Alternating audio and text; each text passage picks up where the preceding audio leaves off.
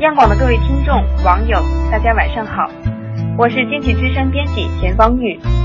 今天咱们聊一聊新三板的事儿。到年底了，新三板有些热闹，也有些奇闻。就在上一个交易周，广东一家申请登陆新三板的公司引发了舆论热议。这家公司目前的主营产品是冥币，现有祭祖系列、拜神系列等四大系列，共计两百多种产品。如果上市成功，它将成为中国冥币第一股。更让人惊讶的是，这家公司有志于做互联网加，正计划开发建设基于互联网的传统民俗应用，利用互联网来推广民俗。消息一出，有网友当即表示：“这是活久见呢。”有人问：“每年分红的时候是一人一摞冥币吗？”也有人脑洞大开，献计献策：“什么一键下葬、云尽孝？”开发手机 APP 烧了吗？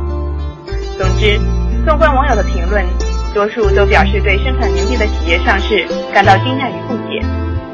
然而，我觉得外界对于此事的反应有些过激了。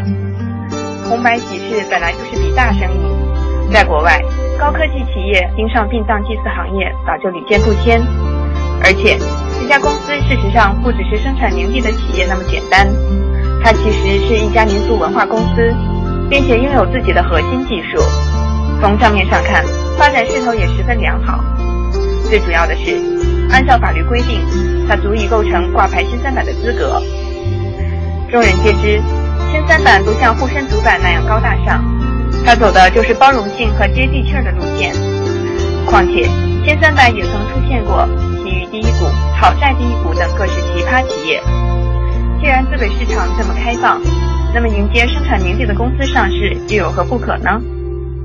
正像媒体报道所言，冥币生产企业上新三板没什么值得嘲笑的。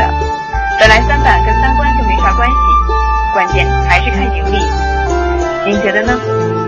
好了，今儿就说到这儿吧，